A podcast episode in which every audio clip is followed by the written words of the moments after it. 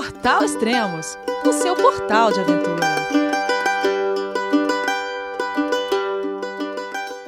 Bom dia, boa tarde, boa noite, bem-vindo a Extremos, o seu podcast de aventura. Hoje vamos falar com Israel Koifman e ele vai contar sobre a sua travessia dos Andes. Olá, Israel, tudo bem? João, é você, meu filho? Alô, pai. Eu consegui. Eu tô no cume do Everest. Eu vi, meu filho. Te acompanhei o tempo todo pela sua página Spot. A família de produtos Spot utiliza tecnologia 100% via satélite para manter você sempre conectado em suas aventuras. Fale de qualquer lugar do mundo através do Spot Global Fone e utilize o Spot Gen 3 para estar sempre rastreado e conectado aos serviços de emergência. Desapareça quando quiser, seja encontrado quando precisar. Saiba mais em findmespot.com.br. Fala Elias, tudo certo, cara? Como que vai aí? Beleza, como vai a ciclo expedição Life Labs? Olha, tá, tá, tá intenso, viu? Tá incrível. Eu, eu ainda tô com, tô ainda com a lembrança forte aí da, da Argentina, da travessia da Cordilheira, mas eu já tô, já pedalei um, um pedação aqui no Chile, já, já tô em La Serena, que, pô, já tá, já tá no norte aqui do Chile. E já pedalei mais de 500 quilômetros, na verdade, desde que eu cheguei aqui. Tá, tá legal pra caramba, na verdade. Muita história. Ah, esse, esse, é o quarto podcast, é, tá completando 117 dias já. Quantos quilômetros deu até agora? Olha, vamos lá. Deu 4.212 quilômetros e meio. Ah, Isso é muito preciosismo, esse meio aí. É engraçado que muitas vezes o odômetro parece que é, que é, que é mentira, cara. eu paro, termino, vou. Eu anoto, né? Todos os dias eu anoto a, no caderninho aqui a quilometragem e, e ca, ca, quase sempre dá redondo, assim. Oh, 82 quilômetros, tipo, não dá quebrada. E quando dá, dá, dá meio. Muito bom. Você tinha, acho que você tinha praticamente terminado de fazer travessia. Você me chamou, Elias, vamos gravar podcast.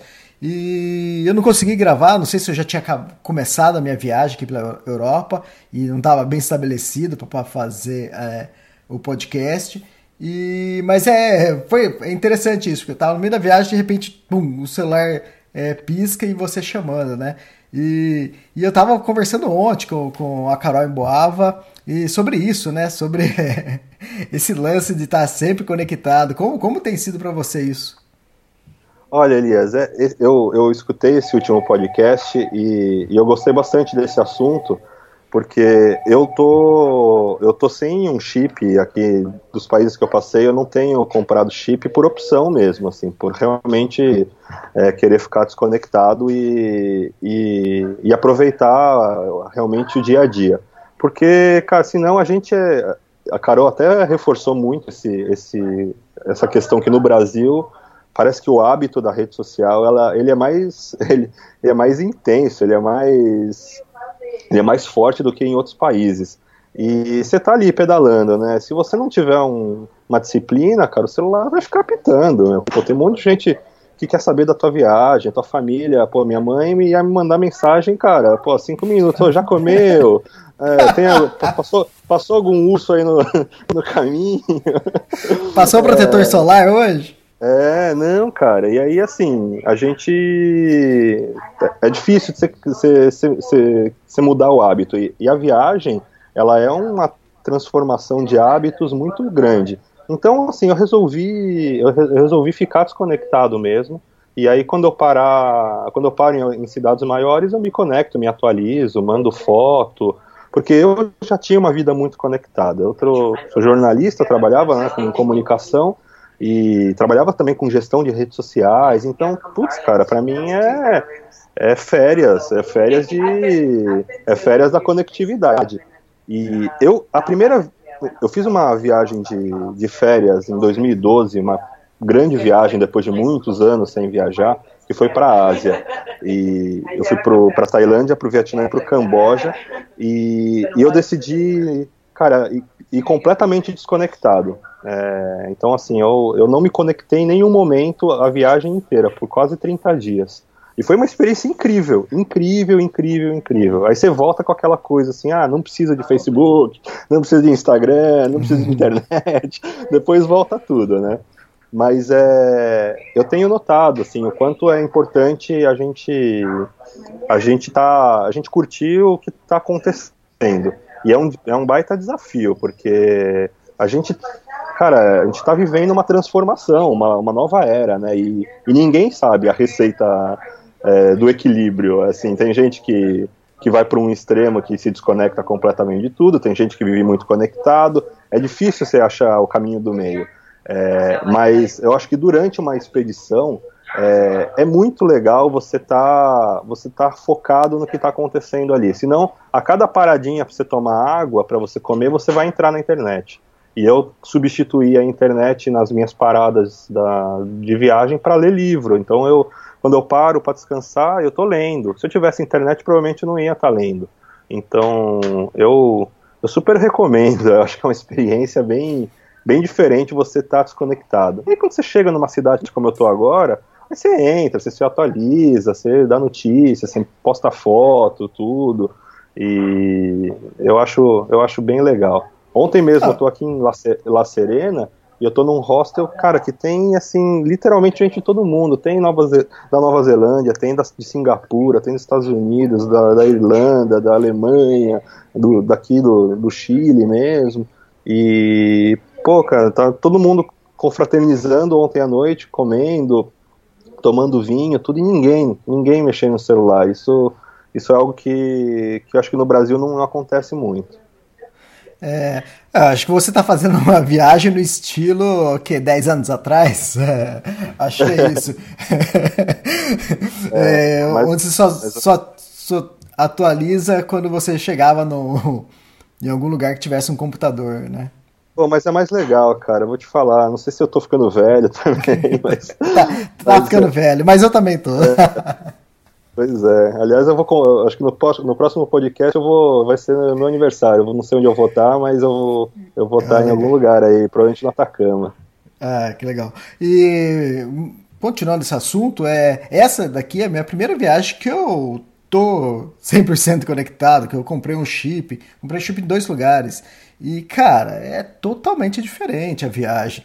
Minhas viagens, uhum. nas outras viagens nem levava celular, né? E, então, eu às vezes fazia cobertura online, às vezes colocava notícia, mas eu esperava chegar no, sei lá, um determinado dia. Eu nem fazia de todos os dias a cobertura online, né? Porque eu achava que ficava muito chato e não, não só chato, e eu não queria contar tudo para todo mundo. Entende? Quem for fazer depois vai, vai descobrir por si só. Eu contava mais o básico, entende? E pulava Sim. alguns dias, tipo assim, se a viagem era de 11, 15 dias, eu fazia 3, 4 dias, é, eu contando o que aconteceu, e olhe lá. Então, é, eu estando aqui, tudo bem, eu tô. Eu só passei por capitais por enquanto, né? E nesses pontos eu estava conectado. Eu passei por, por Paris, depois Londres, depois eu vim para Dublin. E nesse Sim. lugar estava conectado. Quando eu não tinha chip, os ônibus tinha tem Wi-Fi dentro, então quer dizer, uhum. Você está 100% conectado. E outra, e a viagem não é mais sua, né? É, eu sei, é, por enquanto essa parte que eu fiz era mais cidades, então eu queria brincar, mostrar pro pessoal que eu tava vendo, o que tava acontecendo, mas eu já fiz, já tinha visitado essa, essas cidades antes, né? E sem, e sem celular, e a experiência é totalmente outra, entende? É, quando você tá sem celular, é, é a experiência mais, mais íntima, né? É, mais uhum. intimista, e, e, é você pensando o que está acontecendo, o que, que, você vai fazer, não sei o que tem. Quando você está com o celular, você está querendo mostrar para as pessoas, brincar, e o pessoal do outro lado brincando. Então é muda, muda completamente. Eu estou para fazer uma viagem agora, uma expedição, é, vai ser de quase 40 dias caminhando, é, acho que vai dar 35 dias. Eu sei que vai ter acho que uns três pontos de internet. É, mas eu já estou dando graças a Deus, porque não vai ter, praticamente não vai ter, entende? E. Uhum. Porque é isso que eu quero. E eu, eu não quero. Tipo, quando tiver internet, eu não quero falar. Entende? Eu já tenho, é. eu tô levando, eu tô levando spot. Então, se eu precisar mandar notícia para alguém que eu tô tudo bem, com o spot você clica lá no OK e você manda é, seus contatos não. que tá tudo bem. E eu, e eu tô viajando também com o spot e tô viajando com o Global Phone, que uhum. é um uhum. telefone via satélite da Spot. Então, assim, pô, a hora que putz, ah, pô, eu quero falar com alguém, tô me sentindo muito sozinho, pô, quero dividir um momento, quero ligar para minha mãe, para minha irmã, é, quero dividir um momento super especial, eu vou lá e ligo. Mas eu acho que você virar essa chave de, pô, eu vou me desconectar, cara, é, a experiência é completamente diferente, cara, é completamente diferente. E isso, isso independente se você é muito conectado, se é em rede social ou não, cara, hoje quem. O mundo inteiro, não é só em cidade grande, o mundo inteiro, cara, é, tá, vive muito conectado, recebe, recebe WhatsApp, recebe mensagem do Facebook, recebe notificação disso, daquilo, e você, de repente, não ter nada disso, cara, faz, faz com que você realmente consiga aproveitar mesmo o, o que está acontecendo naquele momento. Mas é um processo, acho que quem vive muito conectado no primeiro, segundo, terceiro dia fica meio sofrendo de abstinência. mas, mas, eh, mas vale a pena a tentativa aí, porque a experiência melhora muito.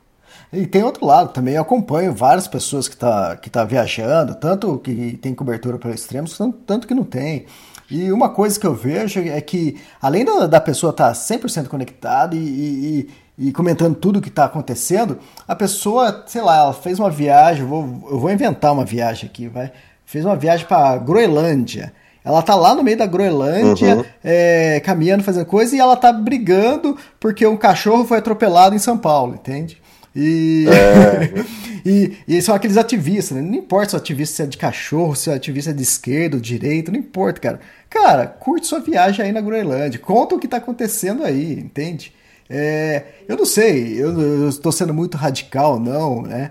Mas, cara, eu acho que quem está acompanhando está querendo é, aprender, né? É, ou vivenciar o que você está vendo aí, entende? Sim. Então, eu acho estranho, porque eu estou acompanhando a pessoa, de repente, ela está reclamando de, sei lá, alguma coisa que, que aconteceu aqui em São Paulo, no Rio, em qualquer lugar do Brasil, e aquele ativismo, e como se estivesse mudando alguma coisa. Pô, muda é, com a sua experiência local. É isso que quem está acompanhando sua viagem, essa é a minha visão, né? Não sei. É. Não, mais uma vez, a gente vive um. A gente a gente está numa transição de, de geração, assim. A gente está tá. A internet nasceu aí no, no fim do, dos anos 90, né? E, e cara, de lá para cá, tipo, todo ano muda muita coisa. E ninguém sabe lidar direito com isso. Então, então assim, eu, em, em viagem, cara, é, que é um tempo que a gente tira pra gente, seja uma grande expedição, seja uma viagem de uma semana, mas assim, é, a experiência de aproveitar a viagem muda, melhora muito. E aí depois é legal separar, depois de um tempo, você falar, ah, deixa eu, deixa eu selecionar umas fotos, deixa eu dar notícias, tudo. Você reserva um tempo para isso, pô, fica muito mais saudável. É. Exatamente, e, e, passou esse momento, você já voltou a ser a sua é. viagem novamente, né? Ó, e comigo acontece, cara, de eu parar, é, bom, agora eu vou parar, vou escrever um pouco, vou uh, selecionar as milhares de fotos que eu tirei e tudo. Pô, meu, passa umas horas eu falo assim, puta, cara, não aguento mais isso aqui, que, que chato, quero voltar pra estrada, quero voltar. É legal, é legal sentir essa transformação também. Legal, mas vamos começar o podcast então? depois, a gente reclama, depois a gente reclama que estoura o tempo, né? 12 minutos já. ah, pois é, né? Pô, mas falando até em conectividade, falta de conectividade e puxando com, com, pro podcast, eu terminei a travessia do, do, da Cordilheira e, cara, foi uma grande emoção e a, uma das primeiras coisas que eu pensei assim, eu falei, putz, cara, eu queria gravar o podcast agora porque, sabe, tava, tava tão aflorado tudo, uhum. tava tão fresco que eu falei, cara. É, mas beleza, foi bom também esperar uns dias, é, entender, porque foi um, pô, foi um, foi um feito para mim, foi um, foi um, um marco conseguir é, atravessar aí a, a Cordilheira dos Andes, pô, só pedalando, aproveitando muito também. É, e aí foi bom assimilar toda a experiência e agora poder dividir com todo mundo. A última vez que a gente se falou, você estava em São Luís, é isso? Nossa, faz tempo, hein? Nossa, eu viajei muito. É, quantos quilômetros tinha aquela, aquela... Não, você estava chegando em, em, É, São Luís é, é próximo a, é, a Mendoza, né? É, é próximo, mas, pô, já faz tempo, cara. Nossa, parece que faz uma vida. Caramba, passou, passou direto por Mendoza ou parou lá um dia? Eu parei um dia só, parei só um dia pra conhecer ali, só porque eu já tava ali e, e segui viagem. Não, mas teve, pô, teve, é muito... teve lembranças não, de Buenos Aires? Não, não, as agendas não bateram. Minha, ah. minha agenda tá muito disputada, é muito, muito, muito trabalho, entendeu? Não...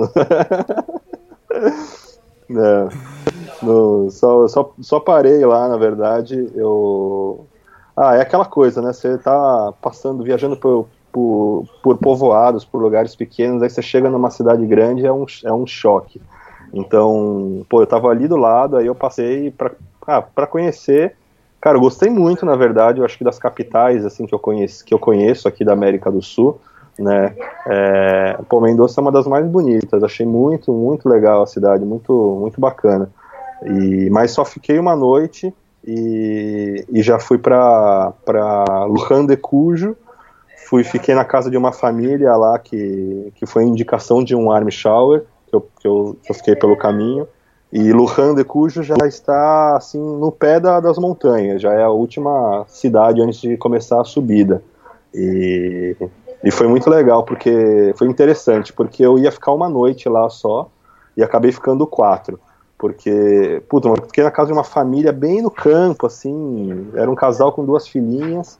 E, e aquela coisa, né? Você chega para ficar um dia, mas, meu, você tá indo para casa de uma família, estão abrindo a, a porta da, da casa deles. E muitas vezes eles querem, cara, saber mais de você. Então não é um hotel, né? Então eu cheguei lá e já fui logo para um aniversário, né? Entrei e já me, me levaram para um churrasco, logo eu que não como carne. é, e, e foi, um, foi um desafio. Uruguai e Argentina sem comer carne, cara. Você chega na casa das pessoas, meu, é. Cara já te recebem com churrasco, cara. É impressionante. É, e... Para quem gosta, é um prato cheio.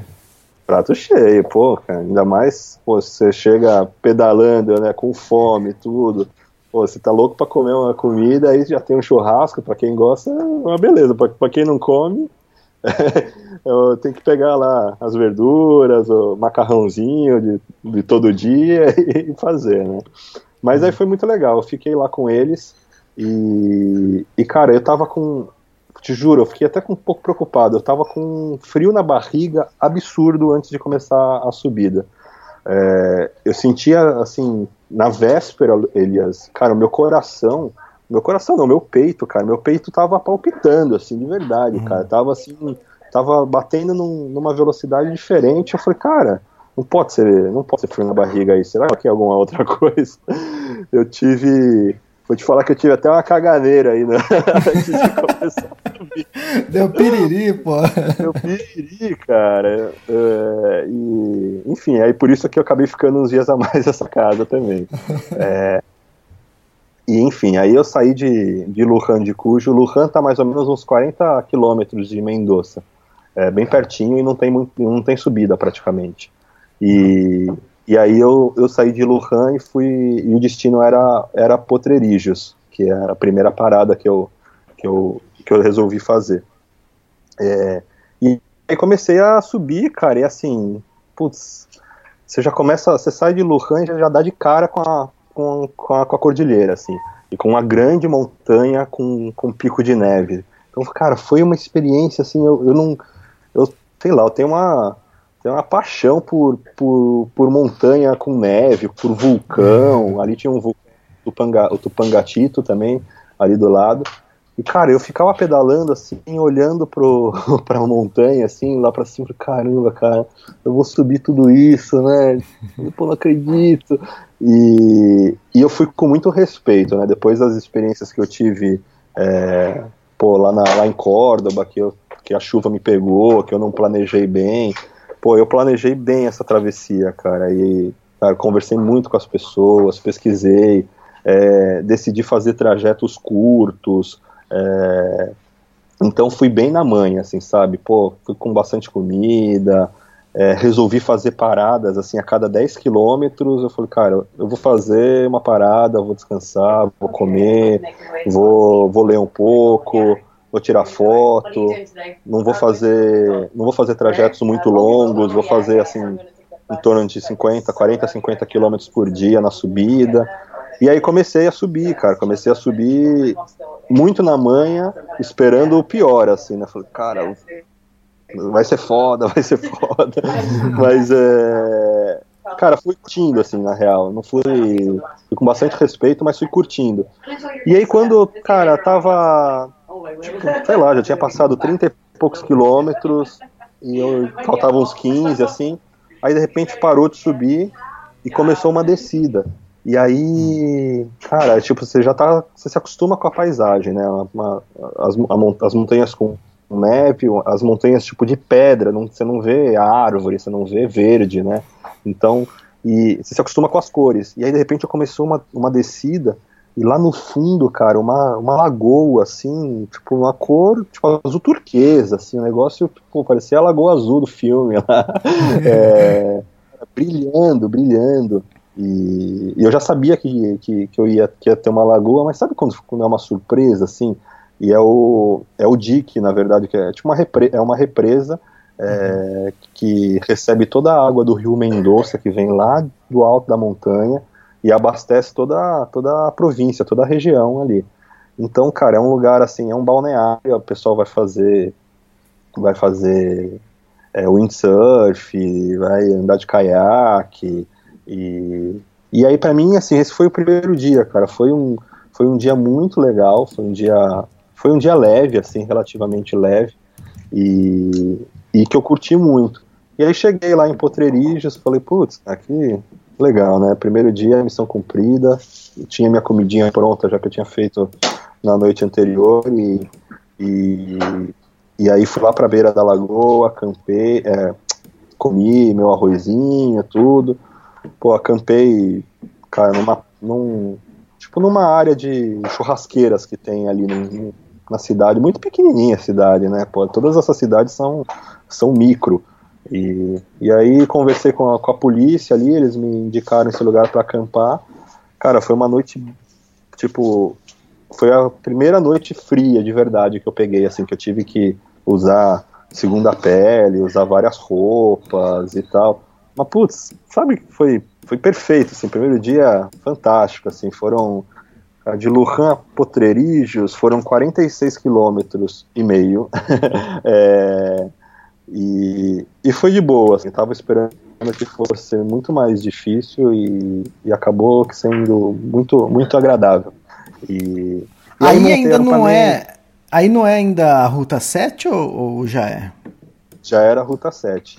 Só uhum. que olha só que interessante, né? Eu conversando com as pessoas, cheguei lá em Potreirijos, aí apareceu um, cara, apareceu um, um, meio brasileiro, meio argentino, ciclista, e, pô, tirou foto naquela coisa, ficava enchendo de pergunta, tudo, e, e aí ele me falou, olha, então, você não tá na Cordilheira dos Andes ainda, sinto, sinto lhe dizer, aqui é aqui é pré-cordilheira. Aí eu falei, ah, pré-cordilheira tem isso? Então, pô, então, quando que eu chego na cordilheira? Falei, ah, só depois de Uspajata. Eu falei, pô, eu tinha mais uns dois dias ainda pela frente. Ah, beleza.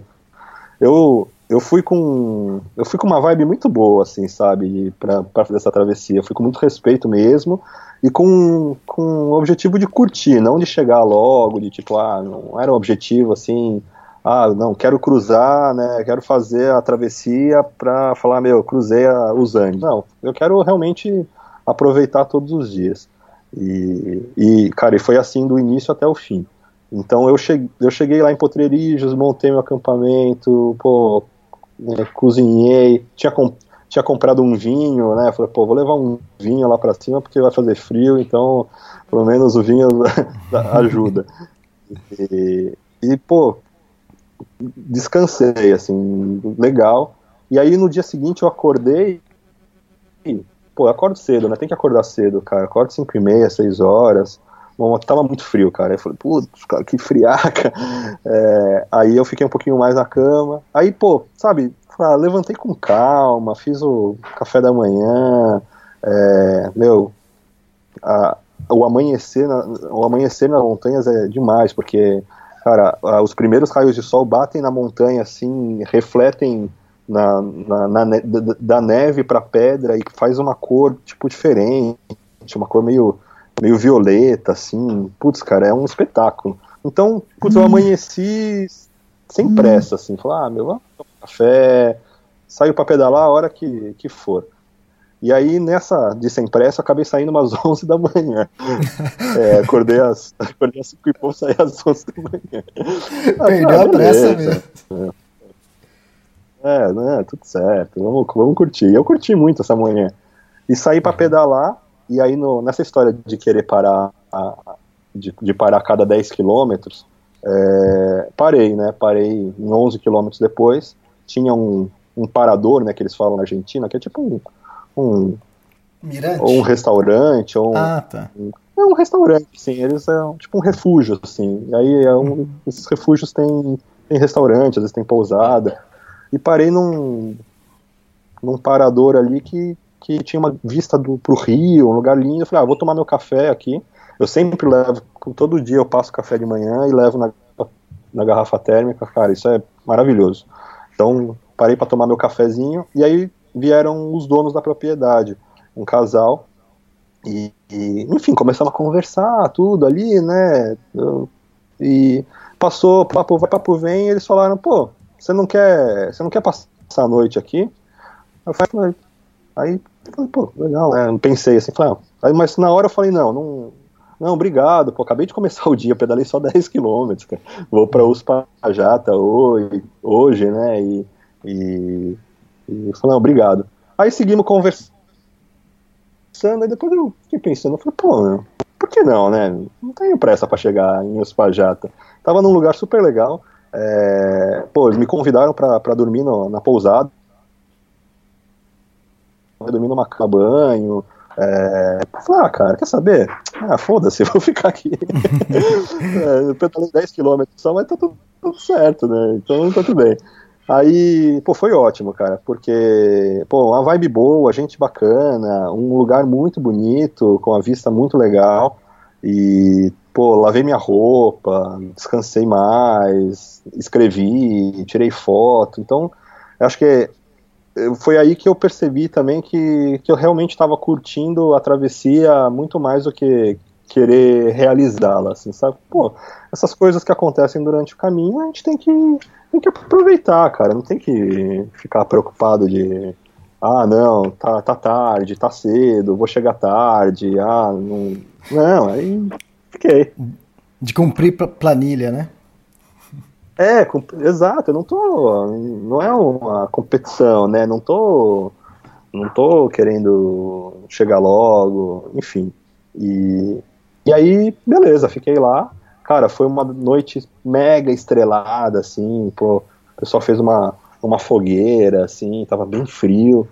E ah, fiquei, cara, descansei, sem culpa nenhuma. E, e foi legal pra caramba. E, e aí deixei tudo pronto pra, de fato, no dia seguinte começar cedo. E aí, puta, é, um, é o sonho do ciclo viajante conseguir deixar tudo montado na bicicleta, você acordar e, meu, montar na bicicleta e sair pedalando, cara. Que é a, a, a rotina de desmontar a barraca, guardar tudo nos alforjes, botar os alforjes na bicicleta. Meu, isso aí vai, vai mais de uma hora brincando, assim, se for fazer com calma, né? Tomar café, alongar, né? Eu não que eu comecei a, a fazer, que eu não fazia no começo.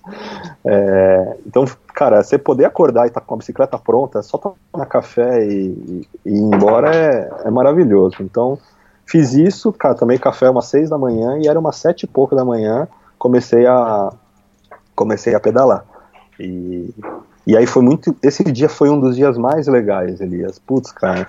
Porque a paisagem mudou, assim. A, a montanha de, neve, de. As montanhas com neve se esconderam. Foi, cara, foi como se eu tivesse passado por um túnel e saído em um outro lugar. Porque é, as montanhas começaram a, a, ser muito mais avermelhadas, assim. Uhum. E pura pedra, sem. Cara, sem verde nenhum uhum. e, e sem, sem neve agora.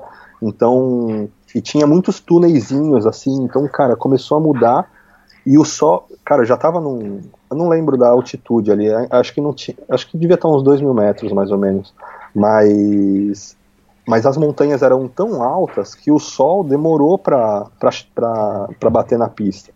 Então, cara, já era tipo 9 da manhã, quase 10 da manhã, e tava um frio assim, tava claro o dia, mas o sol não tinha conseguido subir a altura da, da montanha e, e bater no asfalto.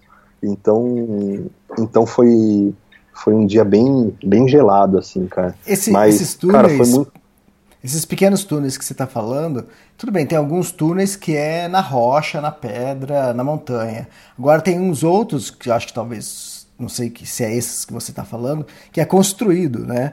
E na verdade eles constroem esse, esse túnel para que a neve, o degelo e as pedras elas não caiam no, na pista, né? Elas passem por, por cima do, do túnel e caia para o outro lado no, no, precipício ali, né?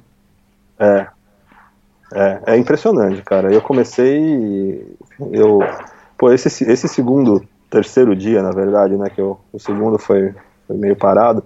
É, cara, foi um dia de, de fascinação, assim, cara, de você ficar impressionado com, a, com o tamanho das montanhas, com você se sentir realmente um, um, uma migalha assim no universo, sabe? Eu fiquei, cara, eu fiquei muito, muito espantado e também comecei a notar, cara, como como eu tava de bom humor, assim, sabe? Eu, cara, eu sou um cara meio alto astral, acho que de uma forma geral.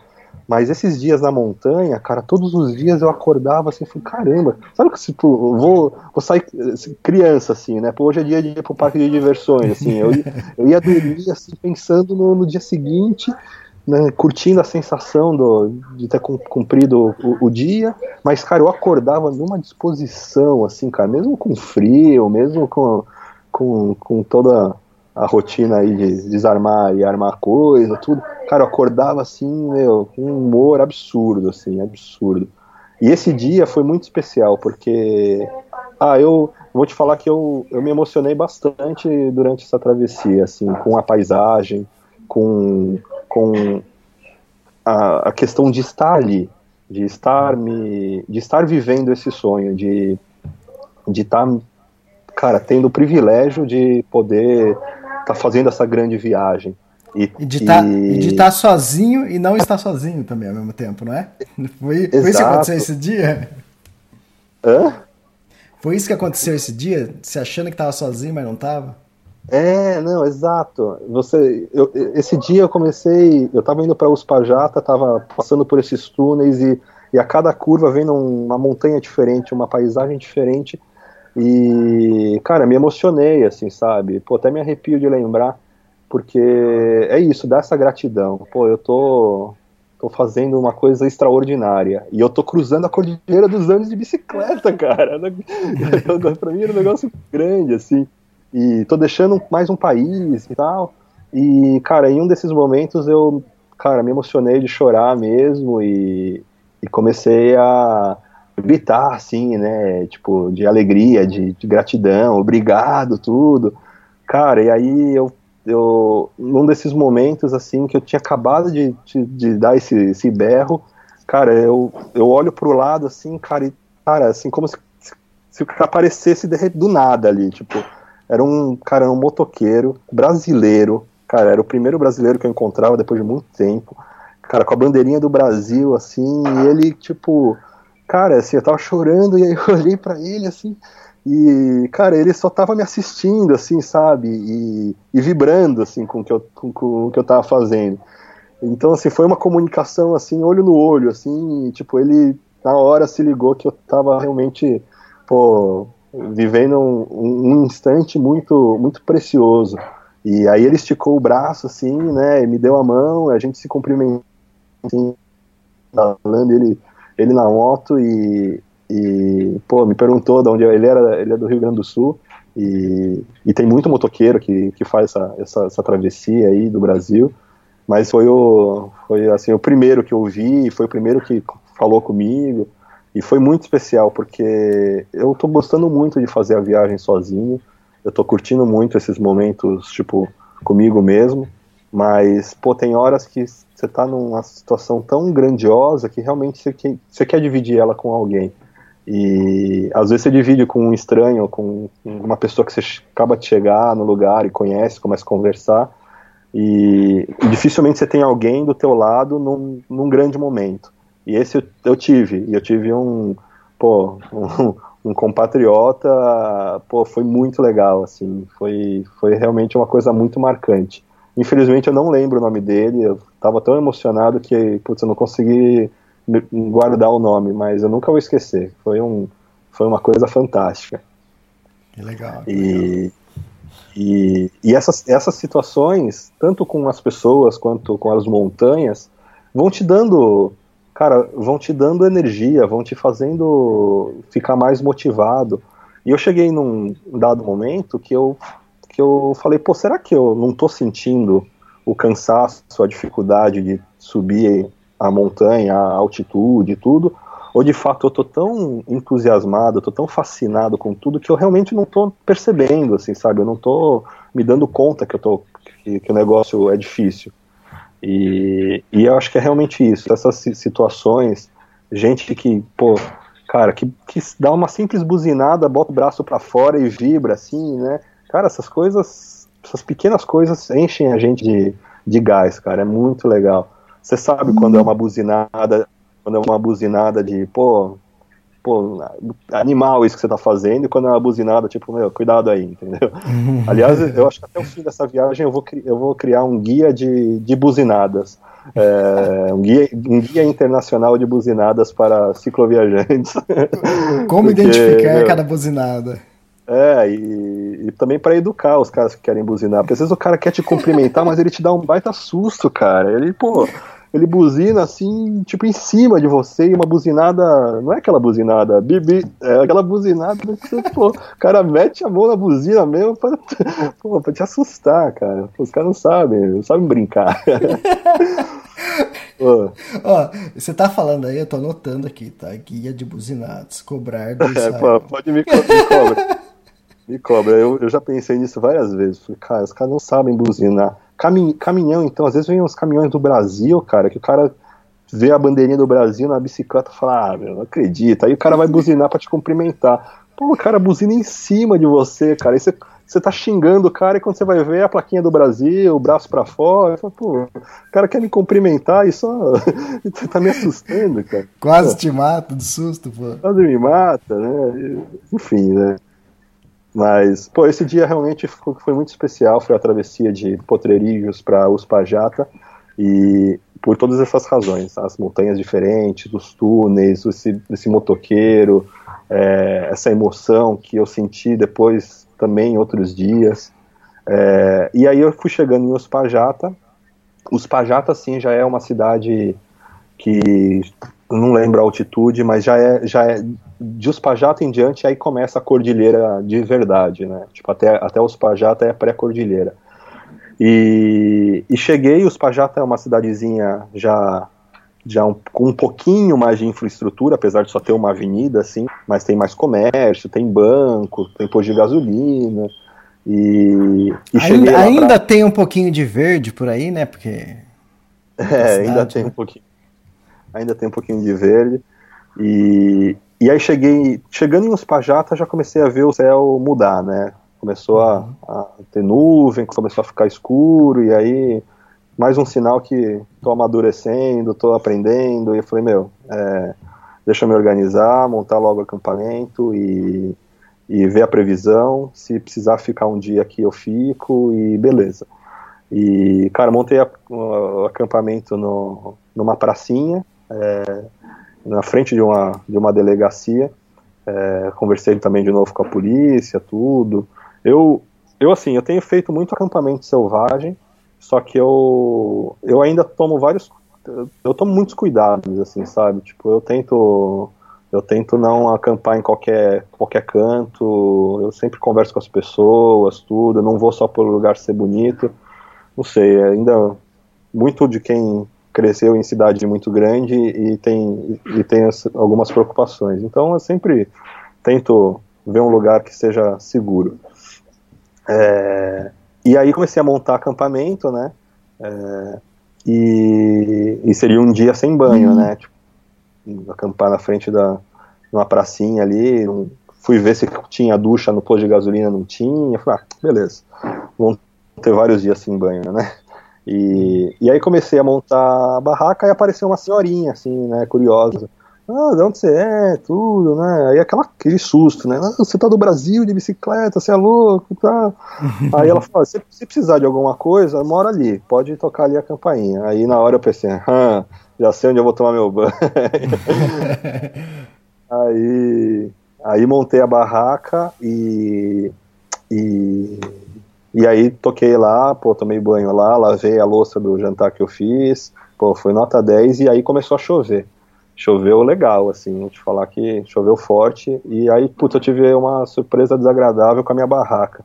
Pô, minha barraca nova que eu comprei pra viagem, da North Face, pô, cara, começou a entrar água, e não muito, mas começou a entrar. E, uhum. e depois, mais pra frente, tive outros problemas com a barraca e, enfim, tô aqui, vou tentar resolver, vou, vou conversar com a North Face, vou ver se eles se manifestam, senão vou ter que comprar outra, cara, infelizmente. É, Quatro normalmente, meses. É, normalmente o atendimento deles para isso é, é nota 10. Eu acho que o Guilherme Cavalari já teve problemas com isso, não sei se era vareta, alguma coisa que deu problema.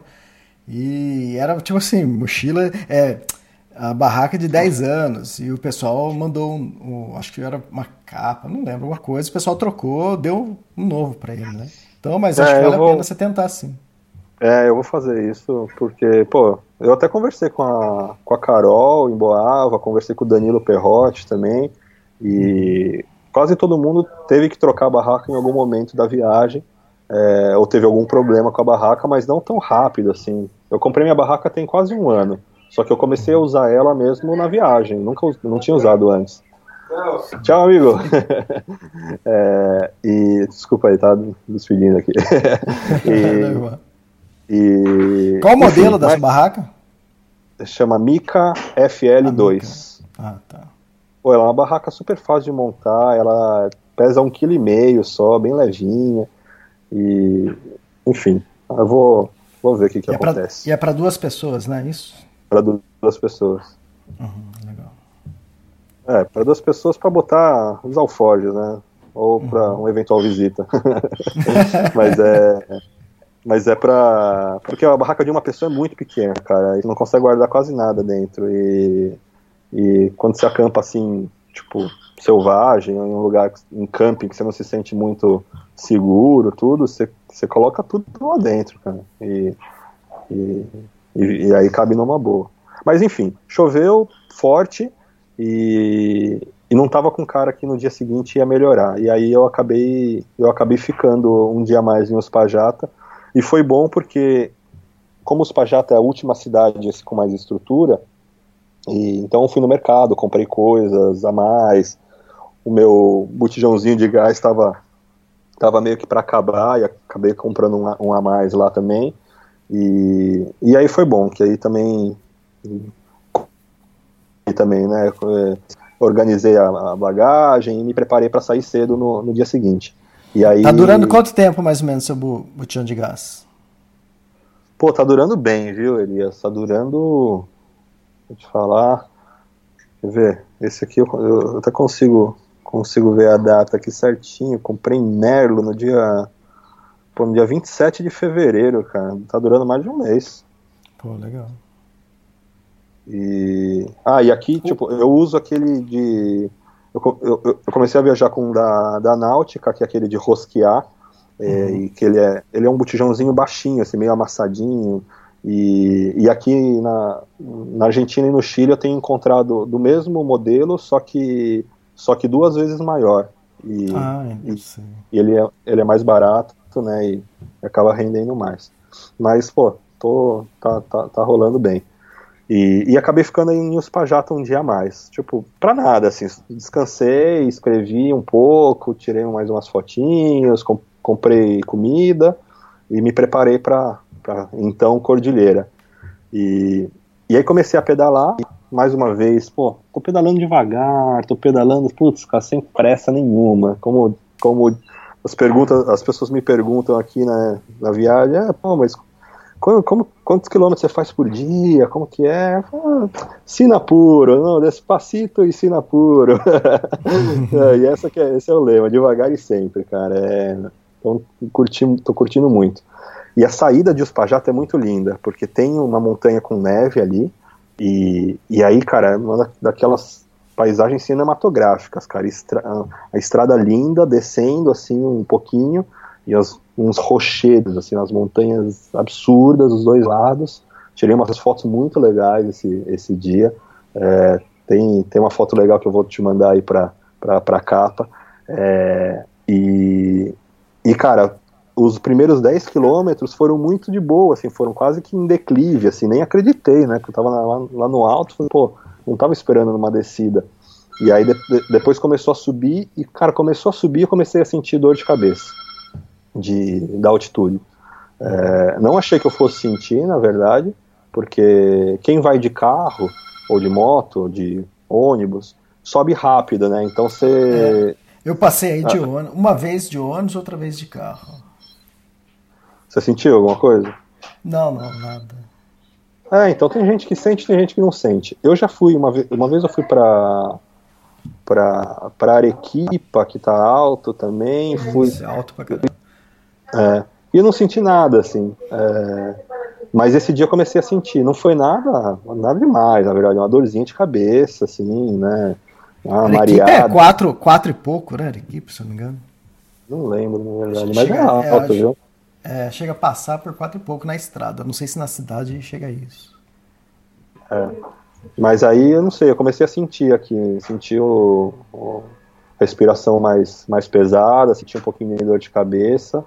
E, mas de boa, naquele esquema de parando, é, respirando fundo e não, não, nada que me atrapalhasse, assim, mas mas eu acho que é isso também. Acho que as, a, as sensações são tão mais afloradas que você sente cada, cada mínimo detalhe.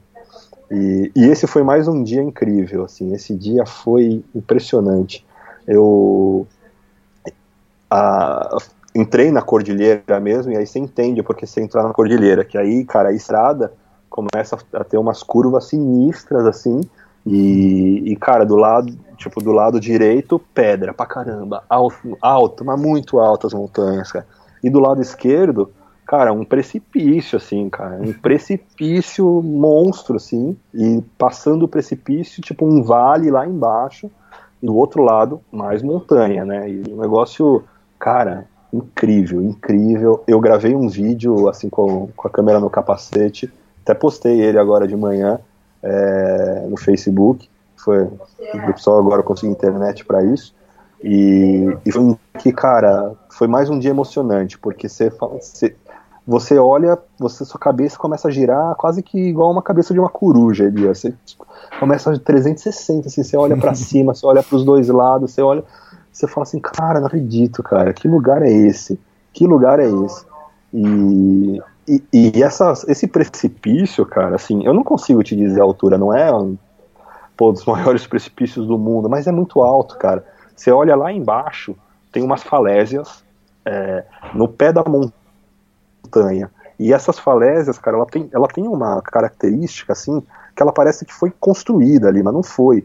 E ela parece um, ela parece uma muralha que, sabe, tipo, uma, uma muralha é, marrom uma muralha... E, que, e, que, se estende assim por, por quilômetros, é isso?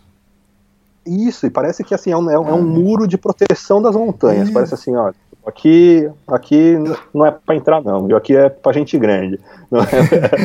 é, é o aí, barato, cara, você tá falando isso, eu tô lembrando de, de, dessa, dessa parte. E realmente, parece que alguém construiu isso aí, né? E é longo, é, é grande pra caramba é grande, é alto, não sei te falar uhum. quanto deve medir, porque, cara, realmente eu me senti ali uma formiguinha.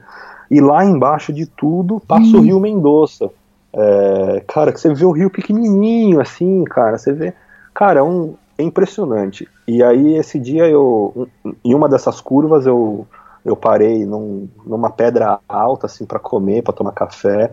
Putz, e foi, assim, contemplação pura, cara. Se eu falar, cara, você não sentia, por mais que passasse carro ali, não tinha muito fluxo de veículo, mas por mais que tivesse barulho dos carros, você não ouvia nada, cara. Você, você só conseguia prestar atenção naquilo, cara. O céu azulzinho, assim, sem nuvem, umas pontinhas de neve lá, lá em cima, aquelas, aqueles paredões avermelhados, é, já uma sensação meio desértica, assim.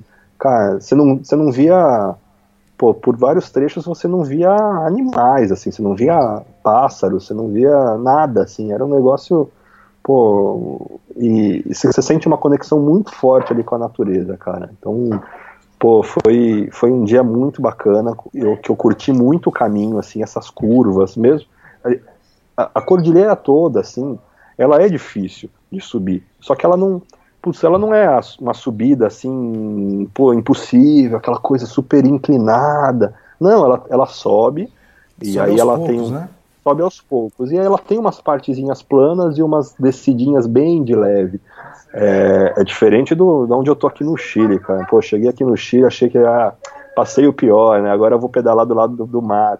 Puta, cara, tem umas subidas aqui que não acabam, cara. Não acabam, não acabam. Na cordilheira, assim, é, é cruzar com a cabeça, assim, é você sabe, saber que você está cruzando aos poucos, que você tem que fazer paradas mais vezes, que tenha o lance da altitude que atrapalha um pouquinho. Então, assim, é, é, respeito, cara. Então, você vai com essa cabeça, cara, e vai com o planejamento, você passa numa boa. Então, eu fui curtindo ali. Esse dia eu saí de Uspajata e fui para. O, o destino era uma cidadezinha que chama Polvaredas, cara, que talvez seja a menor cidade do, de todas que eu passei até agora. É, me falaram que era um lugar que putz, só tinha meia dúzia de casas, um, um, uma vendinha assim só. E enfim, cheguei, né? Passei, passei, passei o trajeto todo e cheguei em Polvaredas.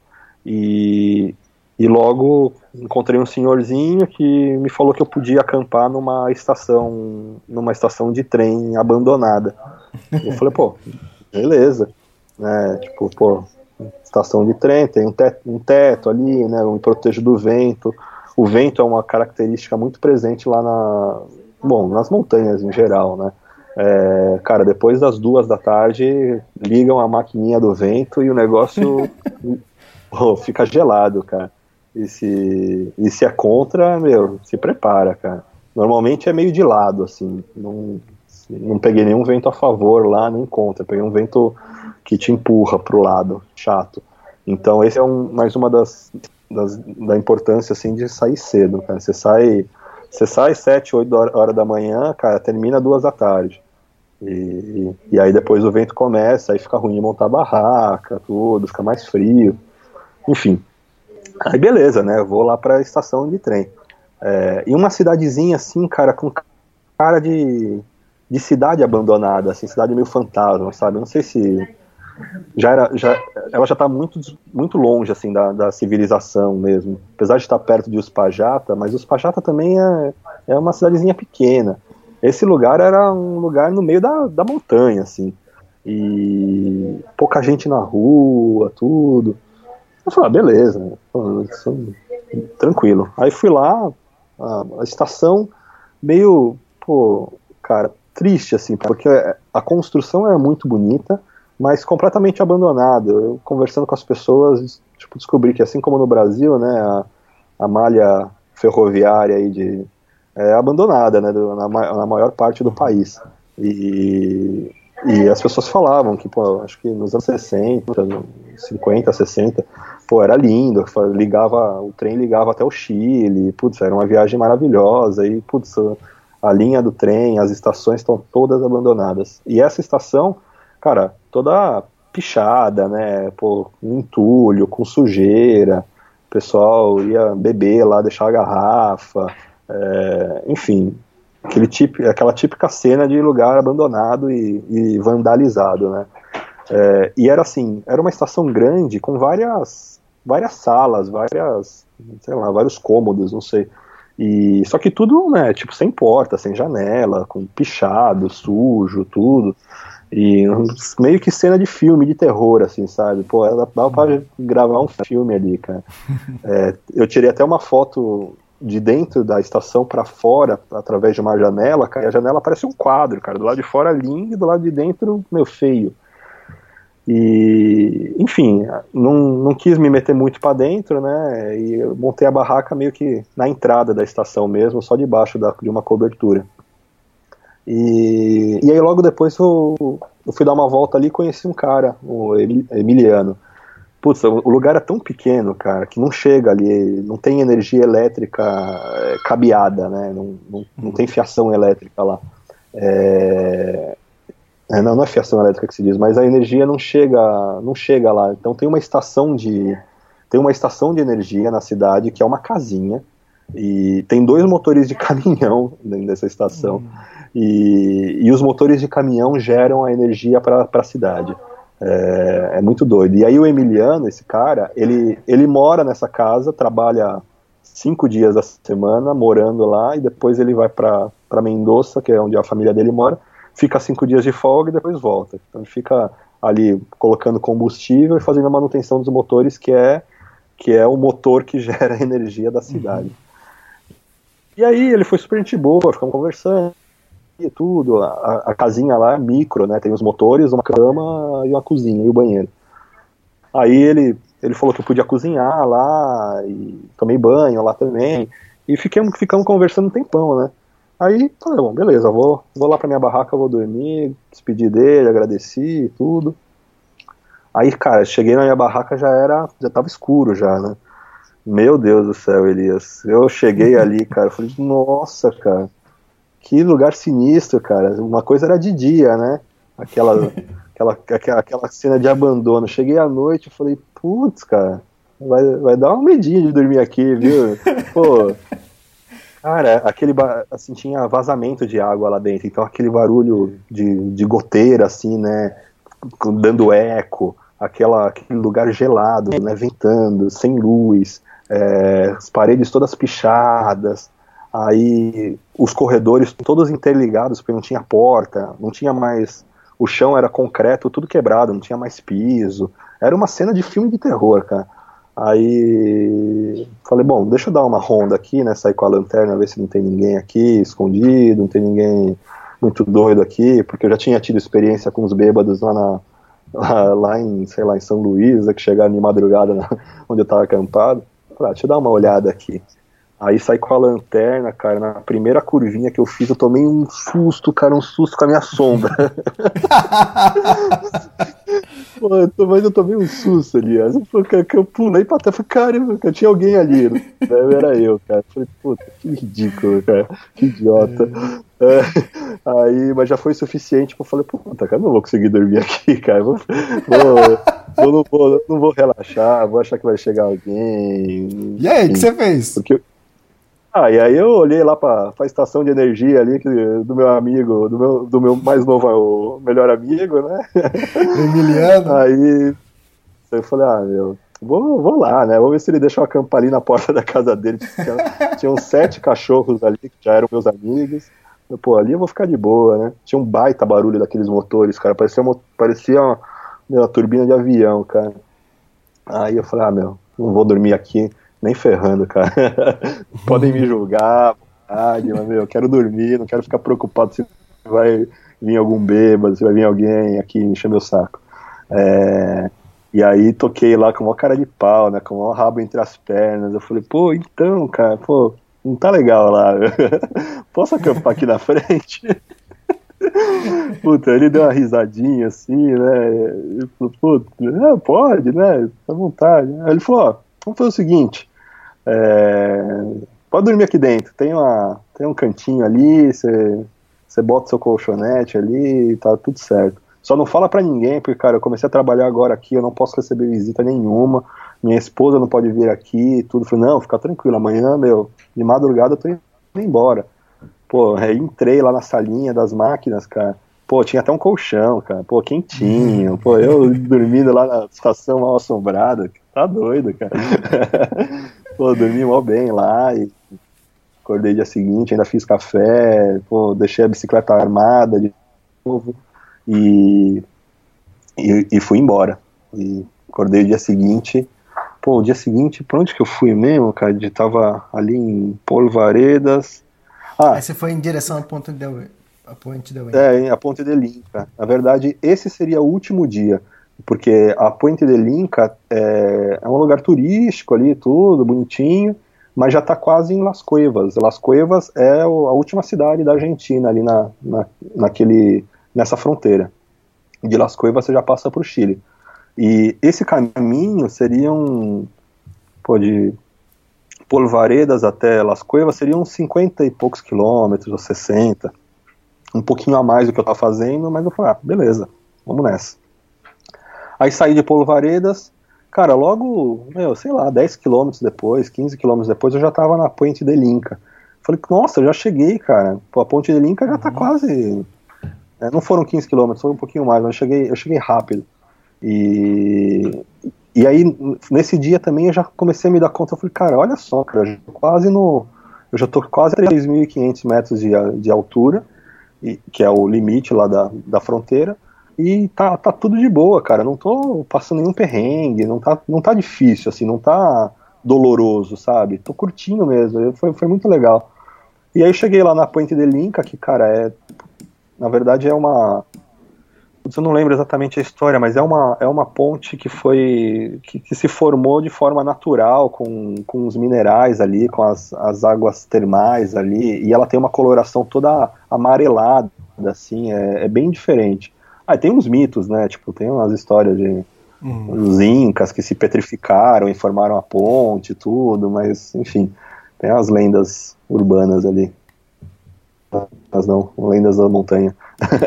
é, mas é um lugar interessante. A, a Ponte de Linca é um povoadinho assim bem pequenininho e tem um, umas feirinhas de artesanato, bonitinho, mas cara, ali eu já estava bem perto do Aconcagua, da, do parque do parque nacional ali que você consegue ver o Aconcagua na verdade.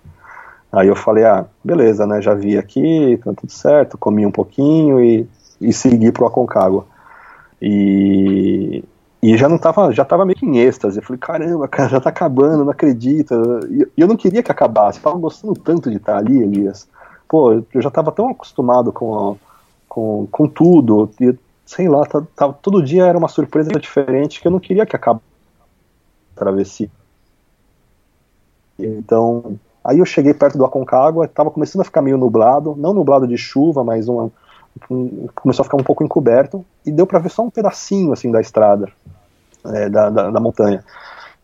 Aí, aí logo depois tem uma entradinha do, do parque, né? Que tem um, tem um uhum. estacionamento e tem um, tem um, eu não sei se se, se é de lá que você, você começa a fazer a, a Isso, tem um quem, posto de, de, fiscalização do, do outro lado, do lado contrário. Tem um posto de fiscalização, né, do, do lado contrário da, da estrada. E, mas é ali, é a partir de, desse momento que o pessoal começa a caminhada para quem vai escalar. Antes, lá em Punta de Vacas, também tem uma outra é. entrada que, que você pode fazer também o trek do Aconcagua pela parte de baixo, entende?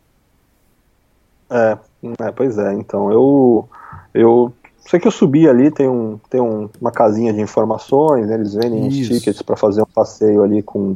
Tem, um, tem uma lagoa ali que você, que você, que você, você faz um passeio e tudo. Cara, e a hora que eu cheguei ali, eu vi a, a imensidão do negócio, a grandiosidade, juntado com a minha, juntando com a minha vontade de não sair das montanhas, eu falei, cara, eu vou, não, eu vou tentar estender a minha um dia a mais aqui, não vou para Las Cuevas hoje. Eu falei, pô, vou acampar aqui, cara, vou acampar aqui na Concagua, aí amanhã acordo com a visão do, meu, da, da montanha mais, mais aberta. E, pô, vai ser lindo acampar aqui com as estrelas e tudo. E, cara, botei na minha cabeça que eu ia acampar lá dentro do Parque Nacional. Aí subi, né? O primeiro guia falou que não pode acampar. Não pode, se quisesse, podia acampar do outro lado da estrada, mas lá dentro não podia. Aí, aí eu subi, mas um pouco tem um que eles chamam de guarda-parque, que é tipo, tipo uma polícia da, do parque, assim, tipo uma polícia florestal.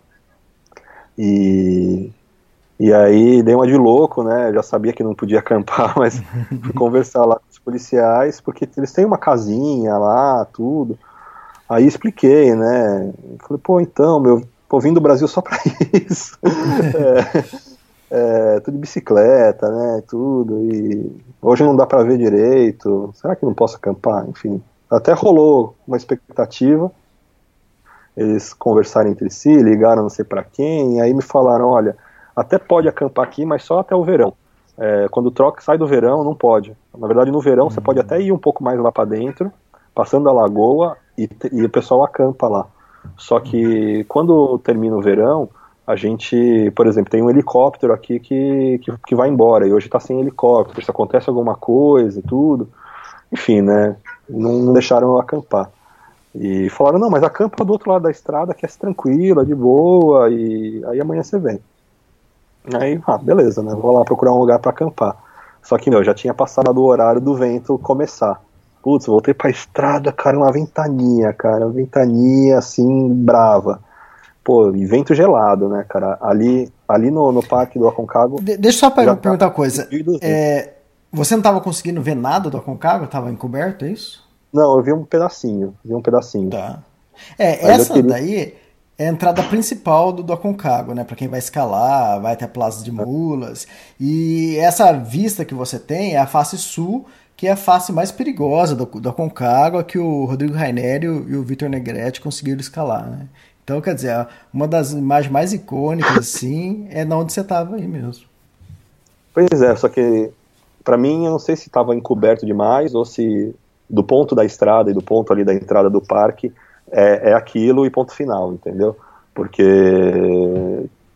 e, e, eu, e eu só vou saber quando eu voltar agora, porque uhum. eu não consegui ver mais. A ideia era passar a noite lá.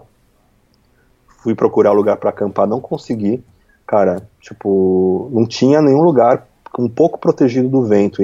Era um, era um vento que era impossível de. Se eu, se eu tirasse minha barraca do, do saco, cara, ia voar. Não ia, não ia ter como armar a barraca ali. E aí eu fiquei, pô, não vou falar que eu fiquei chateado, mas fiquei, pô, um, um pouquinho frustrado, vai. É, eu queria realmente passar a noite lá. A vontade nasceu ali e, e, e eu não podia fazer nada. E aí eu falei, cara, o vento estava contra. Sentido Las Cuevas, o vento estava bem contra, assim, cara, estava muito difícil de pedalar. Aí eu pensei em voltar para Puente de Linca e dormir, dormir lá ou em algum hostel, ou tentar acampar lá, mas, puta, voltar é sempre um. É sempre uma dor no coração, né? Ainda mais quando você tá na montanha, cara. Pô, 5 é, quilômetros de montanha é muita coisa, cara. É, e aí eu falei, ah, não vou voltar, cara. Aí eu fiquei olhando para trás, eu falei, pô, mas será que não dá para acampar aqui mesmo? Segui, né? Mas eu segui com muita dificuldade, Elias, porque o vento, cara, tava realmente muito forte.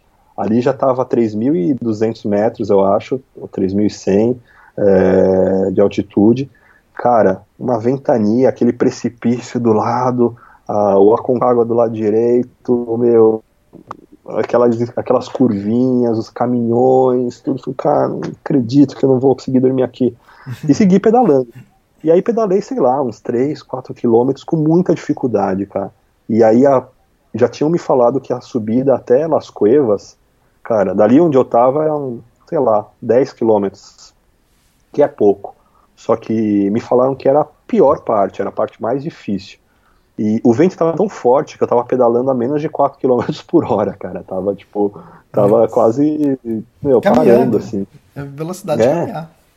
E cansado, né? Já era, sei lá, umas 4 da tarde, tudo. Eu falei, cara, não vai rolar de ir até Las Cuevas. Não vai rolar de voltar. Não quero voltar pro Ente de Linca não posso acampar no Aconcagua, e aí? O que, que, eu faço? não, não, me, não me restaram opções, assim, né? Cara, e aí mais uma aquelas coisas que acontecem, né? Pô, sei lá, com quem viaja, ou só comigo, ou com. Putz, cara, só sei que, sei que no fim sempre dá tudo certo, né? Eu tava ali. Aqui, onde era o precipício, ele foi, ele foi subindo e foi virando um vale, assim, mais, mais baixo. E aí passou, sei lá, passei uns 5 quilômetros do Aconcagua, e aí eu olho, tinha duas casinhas ali e um carro. É, eu falei, putz, cara, na hora eu pensei, meu, é aqui que eu vou passar a noite. Hum, não tenha dúvida, assim, de algum jeito eu vou dormir aqui. E desci lá, logo vieram dois cachorros, assim, né, brincar, tudo. Aliás, meu, técnica para evitar os cachorros, cara. é uma, uma, uma, eu adoro cachorro, né, cara? Mas, pô, às vezes tem uns cachorros que saem correndo atrás de você parecendo que vão comer tua perna, cara. E, e aí eu conheci uma menina em Córdoba e aí ela falou, cara, não corre dos cachorros, cara, conversa com eles de forma carinhosa. Eu falei, pô, tá de brincadeira, né, cara? O cachorro vem com aqueles dentes tudo assim, com raiva, assim. E não, cara, pô, é verdade. Quando vem os cachorros correndo atrás da bicicleta, já começa, ô oh, meu amigo, pô, não, não corre não, não, não, não late não, meu, pô. E aí, cara, eles param de correr, cara. Eles começam a conversar com a voz mansa, cara, eles param de correr, param de latir, depois vem te lamber. Então, já tá, funciona, viu, gente? Não precisa. Antes a minha técnica era bater 30 km por hora, que aí eles não te alcançam. Mas na subida, cansado, com vento, meu, a conversa sempre resolve. Alguém disse isso alguma vez e é verdade, até com os cachorros. Yeah, conversa que as coisas estão certas. Ó, eu tô anotando aqui, hein? Tô anotando aqui, guia para evitar cachorros durante cicloviagem. não, pode aí que é certeiro. Eu não, eu não, eu não testei com Rottweiler ainda, cara, mas, mas com os cachorros de. com os cachorros de estrada aí. Os né? Cara, os vira-latas na Argentina e no Chile, cara, não é igual no Brasil, não, cara. São cachorros grandes, cara. São cachorros de porte, cara. Pô, tem muito pastor alemão, que é vira-lata de pastor alemão. Cara, até com eles funciona. Então, vai lá, trata com carinho, não se mostre com medo, que aí eles, eles ficam de boa. Bom, enfim, vieram os cachorros e, e logo depois veio um cara, o Sebastian. Putz, cara, esse dia foi. Esse dia foi foda, Elias, foi foda. Foi como encontrar água no deserto, cara. Eu, pô, na hora expliquei minha saga ali para ele. Falei, pô, então, né, tô viajando de bicicleta, né. Não precisa nem explicar, né, mas, mas enfim, tô vindo do Brasil, tudo, e, cara, o vento tá muito difícil, não consigo pedalar mais. É, pô, será que eu posso passar a noite aqui? Posso montar minha barraca? Tenho barraca, tudo aqui. Se você deixar, que aí eu montaria a barraca escorado, escorando o vento atrás da casa, assim, pô, aí de boa, né? E, e aí na hora ele falou, não, pode ficar assim, cara. É, se precisar usar o banheiro, me avisa e beleza. Putz, na hora, cara, foi um prêmio, foi um prêmio porque realmente estava difícil. Foi uma, uma situação que eu ia ter que voltar para Puente de Linca com muita dor no coração, eu ia ter que descer o que eu subi, pegar o vento a, a, a meu favor e descer, meu, e, e, pior, ia ter que provavelmente pagar uma, uma, uma hospedagem lá. É, e aí, quando ele falou que podia acampar, cara, eu falei, putz, que maravilha. E tinha ba banheiro, podia tomar banho, tudo. E consegui me proteger do vento, um lugar muito lindo também. E, e aí, cara, quando eu tava quase montando a barraca, ele voltou, ele falou, cara, é o seguinte, é, eu, tô, eu tô montando uma, um, uma hospedagem aqui, né, um hotelzinho, e e você pode, você pode ficar aqui. É, eu recebi um, um, pessoal na última noite, é, não consegui, não deu, não deu tempo de arrumar ainda a casa, tudo, mas pode ficar, não vou te cobrar nada, tudo. falei, putz, sério, cara, o que já tava bom ficou melhor, né? E pra, meu, pra completar, era uma, ali era, um, era, uma, era uma antiga estação de trem que o cara estava reformando e transformando num museu ferroviário e numa, numa hum. hospedagem. Cara, quando eu entrei na casa, é, era uma casa assim, tipo, era uma casa primeiro, era uma casa só para mim. E era uma casa, tipo, linda, tipo, era uma casa, tipo, era, foi realmente um oásis no deserto, cara. Eu entrei, cara, tinha uma cozinha completamente equipada, com micro-ondas, com fogão, com geladeira, tinham três quartos na casa, assim, e, e, era um lugar até meio luxuoso, assim, sabe? Tipo, não era, um, não era uma, uma pensãozinha, não, cara, era um, pô, era um lugar bacana, assim. Cara, uma cama, tipo, uma cama king size, assim, cheia de edredom, tinha, cara, tinha aquecedor na, no quarto, tinha, meu, uma, uma, uma baita ducha boa. Putz, cara, eu não acreditei, cara, porque eu tava morrendo de frio do lado de fora, cara pô, tava muito vento, eu ia dormindo sereno, na, as madrugadas estavam negativas ali, cara, tava tipo fazendo menos dois, menos três, é, e eu, cara, eu dormi muito bem aquecido, e pô, de graça, o cara me convidou, cara, cozinhei, eu cheguei, meu, tomei banho, dormi, acordei, pô, fiz comida, pô, arrumei, coloquei lugar para andar bicicleta, né? Então arrumei todas minha, minhas tralhas. Pô, foi a melhor noite de sono, cara, eu, eu, chuto que foi a melhor noite de sono do último ano, assim, inteiro, cara, porque, cara, eu tava tão cansado e, e eu tava tão conformado já que eu ia dormir na barraca, cara, que dormir ali foi como dormir num, pô, num hotel cinco estrelas, cara, foi, foi fantástico, fantástico. Aliás, eu até recomendo, se alguém passar por ali, o lugar chama Las Lenhas, é, é, um lugar bem bacana mesmo, cara. Pô, você tem você tá do lado do Aconcagua, quem quiser ir para Aconcagua, pô, pode ficar ali, vai pertinho e, e também tá no caminho para o Chile. Pô, foi foi fantástico, fantástico. Pô, até fiquei pensando, falei, pô, cara, podia ficar uns dias aqui, né? Fala com o cara, tá precisando de alguma ajuda aí na, com as coisas. Eu falei, não, beleza, acho que eu acho que vai ser uma maneira muito legal de me despedir da Argentina e do povo argentino dessa forma, assim.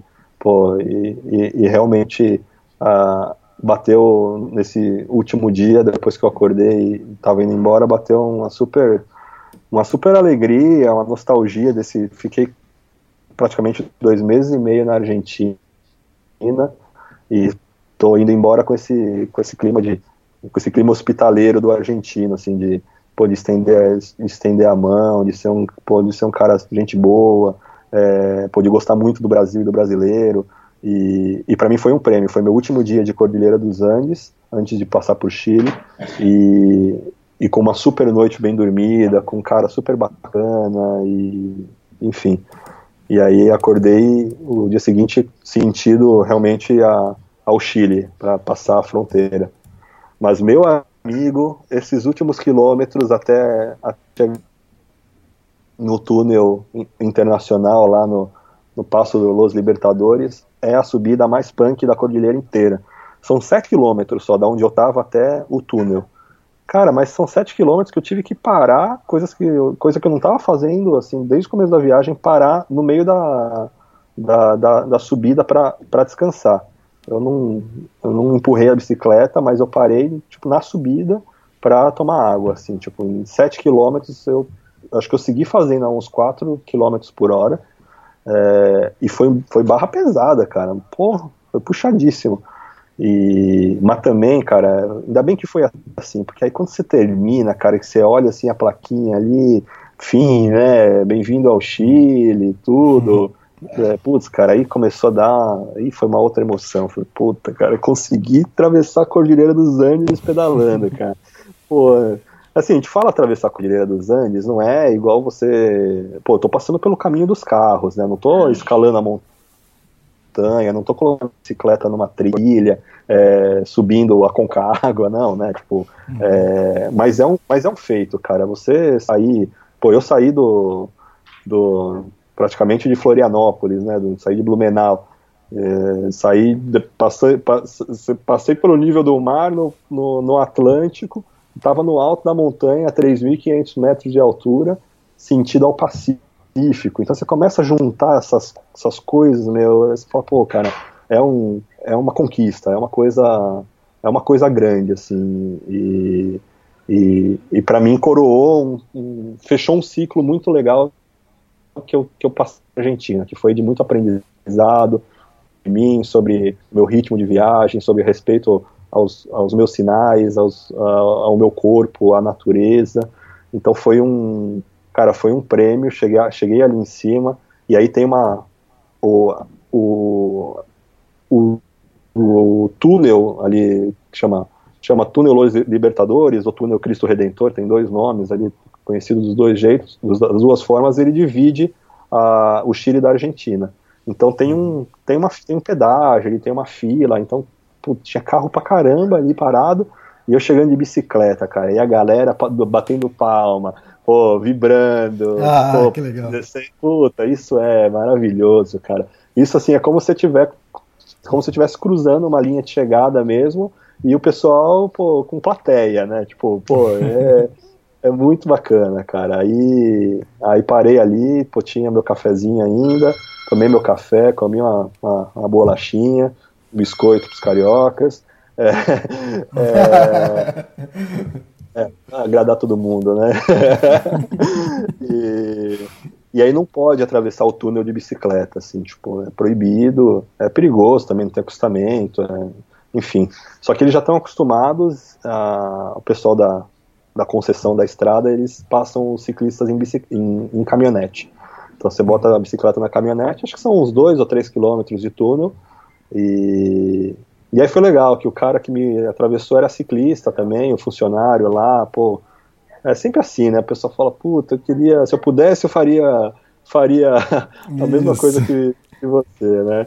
E até lembrando uma coisa que a Carol, Carol falou, a Carol Emboapa falou no último podcast, né? Que infelizmente ela teve esse, esse problema do, do, assédio no Brasil, que é uma coisa muito triste, cara. É o, é, é o podcast é, 168, para quem quiser escutar. É, é, enfim, as pessoas sempre acho que a, a, mulher sofre mais isso, não do assédio, mas só, esse interrogatório é, de, pô, mas você tá viajando sozinha, né? Você, você, você não tem marido, você não tem esposa, você não tem família, e as pessoas sempre vêm me perguntar assim, pô, mas você não tem família?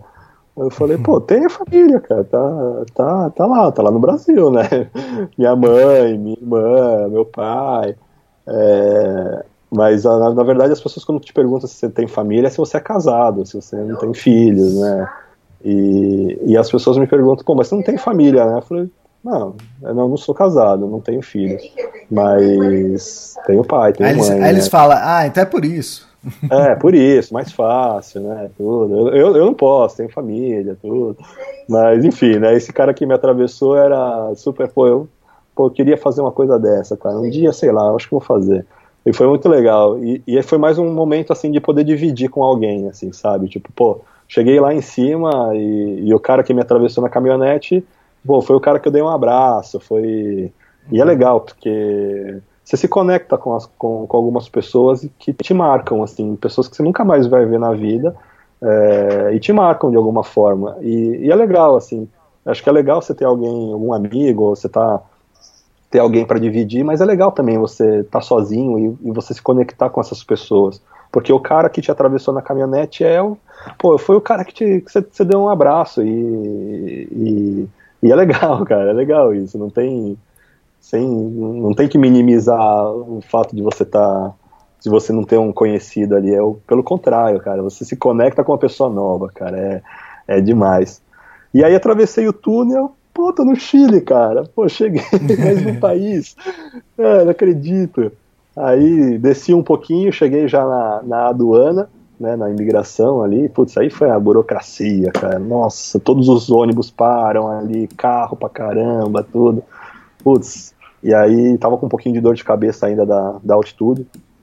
E, e enfim, tive que deixar minhas frutas ali, que não, não pode entrar no Chile com nada de alimento. É, e pô, eu tava com fome, não tinha comida ainda, cara. Pô, beleza, deixei lá.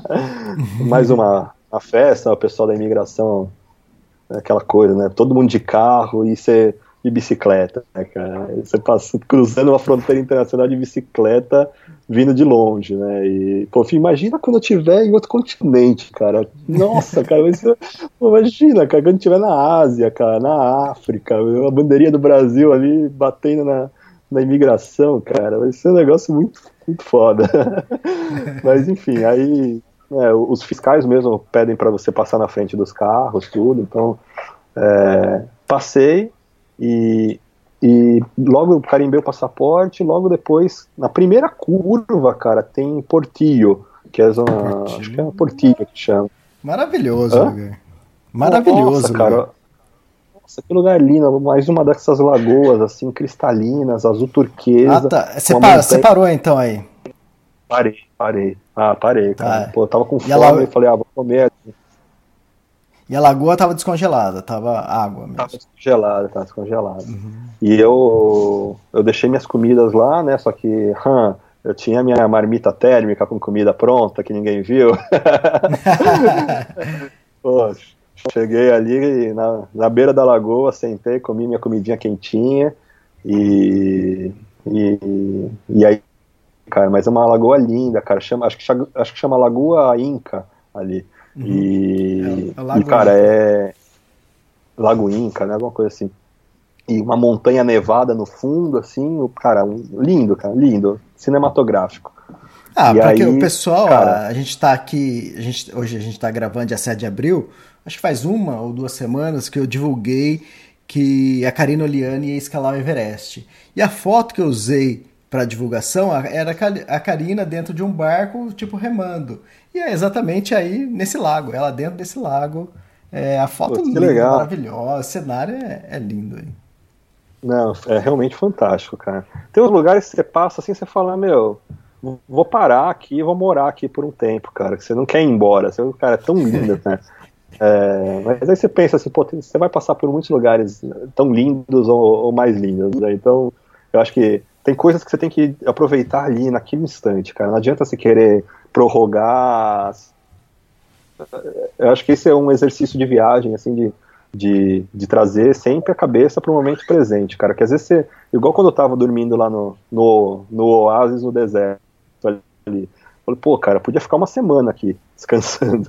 Mas você fala, cara, meu, o negócio aconteceu para ser assim, um dia, para eu descansar, para vai, vai perder o significado se eu querer ficar é, prolongando só pra. Sei lá, cara. Acho que tem lugares sim que você acaba ficando mais tempo, mas tem, tem lugares que são aquele instante, cara, aquele momento, aquela vi- vista e, e um abraço. E aí eu segui. E, e a vista desse lago é mais bonita nessa época, porque na época do inverno ele cobre de neve e congela, Hum. entende? Então fica um branco só. Então, quando ele tá líquido, tá o lago mesmo, é a coisa mais linda as cores. É, eu vou te mandar a, a foto pra ilustrar a publicação também Ah, do lago. Manda. E, e aí, cara, eu comecei a descer, né? E de repente, então, os, os tão esperados Los Caracoles, que é uma estrada sinistra, cara. É, tipo, como diz o nome, né? São caracóis, são né, um zigue-zague, cara, muito íngreme, que, cara, você sai lá na divisa, são 3.500 metros. E, e aí você, cara, você desce uns, uns 2 mil, não, você desce mais de 2 mil metros de uma vez, assim, cara. É muito doido. Você fala, pô, meu, eu demorei tantos dias pra chegar lá em cima, de repente você desce tão rápido, né? Pô, sacanagem. E, e, cara, é sinistro, cara. É um, tava um vento, um baita vento contra. E ainda assim, com um vento contra, eu tava indo a 40 km por hora, cara. É, não, no, não exatamente nas curvas dos caracoles, porque ali é perigoso, tem que ir bem devagar mesmo. Mas quando es- esticava uma reta assim descida, cara, o vento me segurava e mesmo assim eu ainda eu ia a 40 km por hora. E, cara, nos caracoles você passa os carros, você passa os caminhões, você passa todo mundo, cara, porque é, eles vão muito devagar, muito perigoso. E, mas é bem bonito, assim, é, é, é diferente. Cara, e aí comecei a descer, descer, descer. Eu saí de uma madrugada que tava menos 3 graus, é, ali, ali em cima, na- de manhã tava uns 5, 6 graus. Comecei a descer, aí começou a esquentar. Cara, começou a esquentar, esquentar, esquentar. Aí eu tava com roupa de frio, né, cara? Pô, aí comecei a tirar, meu, um calor assim. Cara, começou a mudar a paisagem toda. Tipo, co- começou a ter verde, começou a. Cara, já tava em outro país, o sotaque já era diferente. Cara, esse esse dia foi muito louco, porque eu comecei na, naquela, nessa hospedagem que eu fiquei, subi até o limite, meu, cruzei de país, passei a fronteira e comecei a descer, descer, descer, descer. Cara, eu sei que deu um calor quando eu fui ver a- o termômetro do- da bicicleta já tava 30 graus, cara. Cara, eu saí de. Caramba. eu, cara, eu saí de menos 3 da madrugada, tá 30 agora, cara. E assim, aí comecei a me, comecei a não, não me sentir muito bem, assim, por conta do calor, cara. E eu acho que por conta das emoções também, cara. Você só tá em cima, você desce, você troca de país, você tira a roupa, a altitude, meu. Enfim, eu sei que comecei. Aí é uma descida sem fim, né, cara? Você desce, desce, desce. O meu destino era Los Angeles. Eu ia ficar na casa de um, de um cara, de um, um army shower.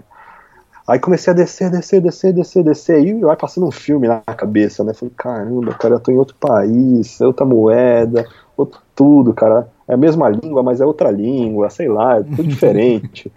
E, e cara, aí eu cheguei na casa do cara, é, 800 metros acima do nível do mar, ou seja, saí de 3.500 fui a 800 num dia, 30 graus. Cheguei exausto, psicologicamente exausto, feliz pra caramba, mas esgotado, Elias, esgotado.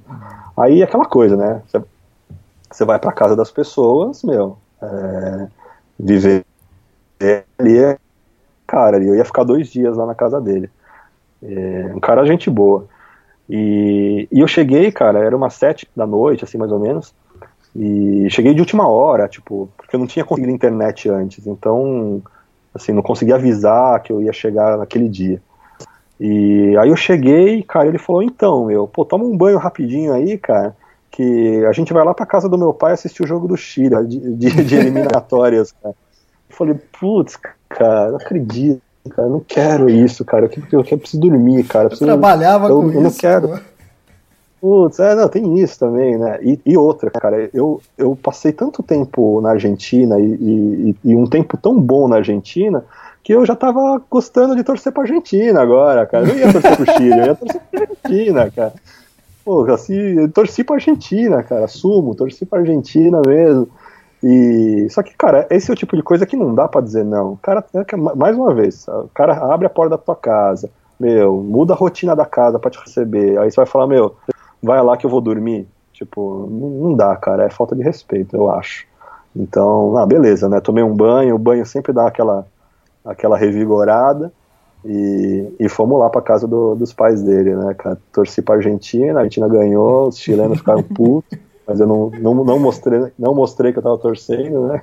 Não, mas nem tava ligando pro futebol, na verdade, né, cara? Na real, eu tava eu estava em êxtase. Eu estava em êxtase com toda a travessia, só queria descansar, mas enfim, essas coisas são, fazem parte da viagem e tem que se acostumar.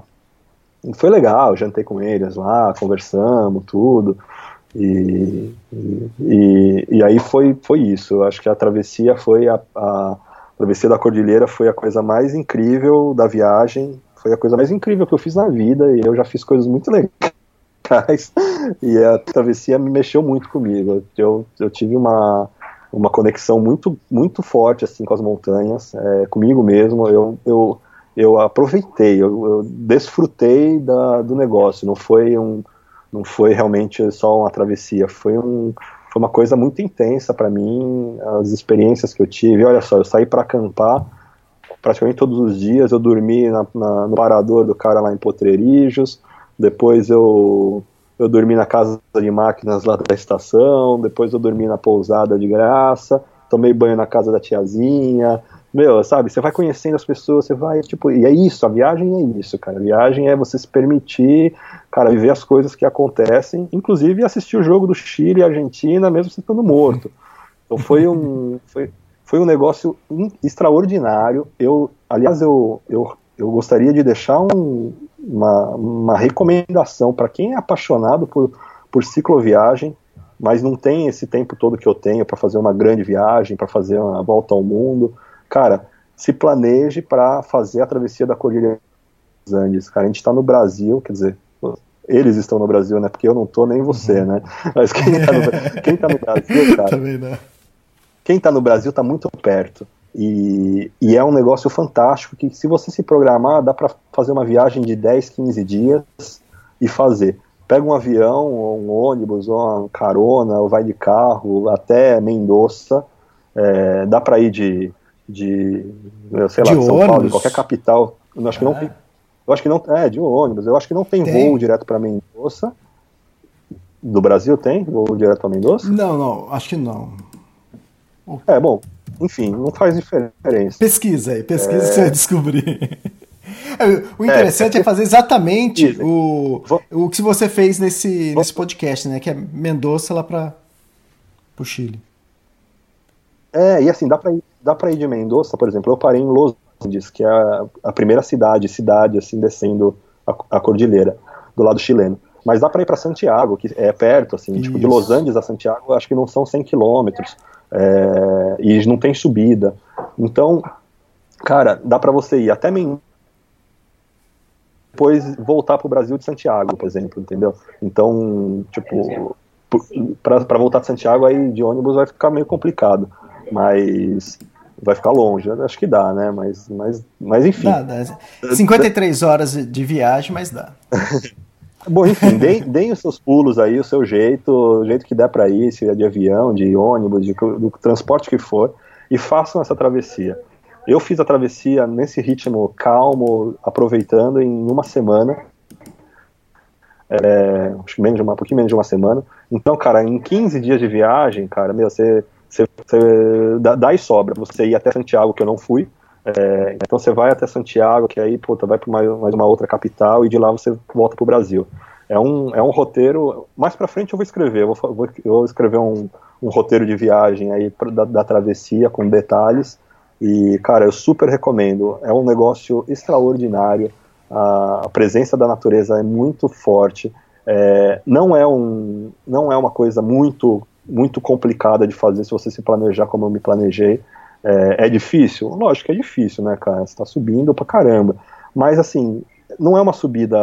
Não são, não são subidas é, muito extremas, assim, muito inclinadas. Não é. Não é para passar perrengue. Eu não passei perrengue, cara. Dá pra. E eu não sou, assim. É, não sei quem perguntou pra Carol em Boava aí o que, que a gente faz pra, pra se cuidar, pra manter a forma. Tudo, meu, não precisa fazer nada, cara. Sai pra pedalar. Tipo, sai pra pedalar como você sai pra pedalar normalmente. É, só tá tudo dentro da cabeça, cara. Não tem nenhum preparo especial. Não precisa sair para treinar, acordar 5 da manhã, fazer treino, comer. Não, precisa comer bem e, meu, e ter vontade de fazer, cara. Então, eu, quem gosta de, de, viajar de bicicleta tem que fazer, cara. Tem que fazer. A Argentina é nossa vizinha, cara. Tá uhum. do é lado de próximo. casa, cara. Tem que ir. Tem que ir. De, de ônibus é muito barato. É, se você quiser ir de avião, acho que a cidade mais próxima para você pousar é Córdoba. Então, é, tem, tem jeito, não é difícil. Então, se programa que realmente dá para fazer. Não, mas tem, tem aeroporto em Mendoza. Tem, então. Aí, eu não sei se tem do Brasil direto, né? Ah, mas. Ah. É, é, e é uma região muito bonita. Uma coisa que, que eu vi que você falou nesse, nesse podcast, você também escreveu um artigo que vai ser publicado, ou já está publicado, depende para quem estiver escutando, né? É, no, no, site da, da, da Spot e que você comenta muito sobre cores, né? E é interessante porque essa região é muito seca. É, uhum. Você olha para as montanhas, não, não tem árvore, não tem verde, não tem nada. E, ou é seco ou é neve. Então, e por que cores, né? é, é, cara, é assim. Eu, eu, eu reforço para o pessoal fazer essa, essa travessia, porque quem faz de ônibus é, já fica alucinado. De bicicleta, uhum. então, cara, você para onde você quer. Imagina. Você vê. E, e, e, essa experiência das cores, cara, do, do clima, do vento, é, isso não cabe na foto, cara. Tipo, você pode tirar as fotos mais lindas do mundo, não vai ilustrar a experiência que, que é pedalar na Cordilheira dos Andes. Então, cara, tem, tem que ir, cara, tem que ir, que é realmente meu, eu já pedalei em lugares lindos, nessa viagem mesmo, em outras viagens, eu já viajei por muitos outros lugares, sem bicicleta também, e o que eu vi nessas montanhas eu não, não tinha visto antes, cara. É, então, o lance das cores, as rochas, as montanhas, as cores são realmente são diferentes mesmo. É, na hora que a luz do sol bate de manhã, então é a coisa mais linda. O céu também, até a cor do céu é uhum. é diferente, é, é tudo diferente. Então, e, é, e quando aparece alguma coisa com cor, é, nessa nesse ambiente mais árido, então ganha uma tonalidade muito mais viva. Então, é, quem fizer essa travessia vai entender esse lance de cores também. Pois é, então fica a dica. Legal, Israel. E... e, é isso, né? Acho que esse podcast é sobre a travessia e depois o próximo podcast a gente já é, começa a partir de é, Los Andes. Você tinha parado, é isso? Los Andes, isso. É, ah, pois é, parei em Los Andes. Eu, na verdade, assim, eu, eu, eu, só dando uma adiantadinha, mas em Los Angeles eu só cheguei, né, e, e depois eu falei, cara, eu preciso de uns dias para descansar e assimilar tudo isso que eu vivi, cara, porque eu não queria já começar, meu, ah, cheguei no Chile, meu, começar, começar a viajar pelo Chile. Eu queria descansar, cara, eu precisava, meu, tipo, superar toda essa experiência maravilhosa que eu vivi. E aí eu fiquei uma semana, quase uma semana parado numa, numa fazenda, cara é, pô, foi muito legal, na fazenda de, de, de palta, que é o abacate aqui do Chile.